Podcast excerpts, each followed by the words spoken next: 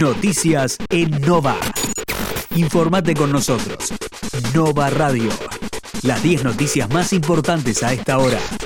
La primera. Récord de muertes y contagios. Fallecieron 745 personas y hubo 35.543 nuevos casos de COVID. Lo informó el Ministerio de Salud de la Nación en su reporte diario que registra los casos y fallecimientos ocurridos en las últimas 24 horas. En las dos mediciones, este martes se alcanzaron las marcas máximas desde el inicio de la pandemia. La segunda. Diputados debate el proyecto para postergar las PASO y las legislativas. El encuentro fue convocado formalmente para hoy y se prevé que se extendería hasta la madrugada del jueves. La Cámara también debatirá una medida sobre el impuesto a las ganancias para las sociedades, que reduce del 30 al 25 la alícuota que pagan las pequeñas y medianas empresas. La tercera. Una familia necesitó 62.957 pesos en abril para no ser pobre.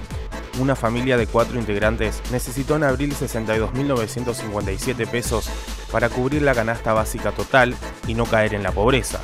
Se trata de un cálculo del Instituto Nacional de Estadísticas y Censos, que contempla alimentos, indumentaria y transporte, y sufrió un alza del 3.4% respecto a marzo. La cuarta. Jubilaciones, pensiones y asignaciones tendrán un aumento del 12% a partir de junio. Con este incremento, el haber jubilatorio mínimo ascenderá a partir del segundo trimestre del año a 23.064 pesos. Se trata del segundo aumento otorgado tras la sanción de la nueva ley de movilidad, que otorga incrementos trimestrales. La quinta.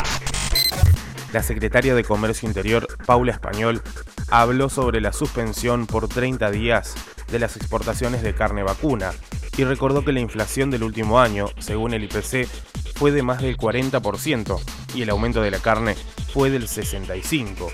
Es una medida necesaria para que los precios internacionales no impacten en el consumo. La sexta. Córdoba pasó los 4.000 contagios y marcó un nuevo récord de casos diarios.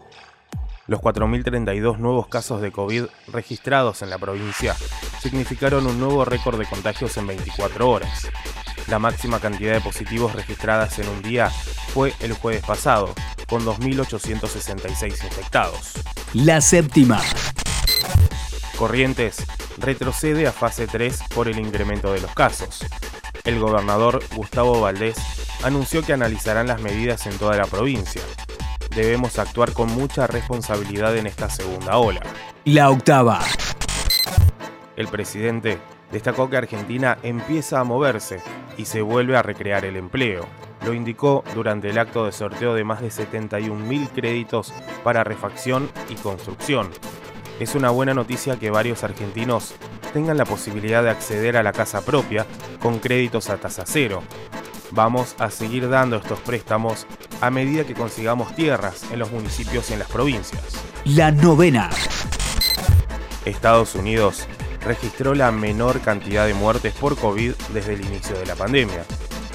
Los nuevos casos diarios están disminuyendo en todos los estados, con un promedio actual de 30.000 a nivel nacional, el más bajo desde junio pasado, cuando hubo una grave escasez de testeos.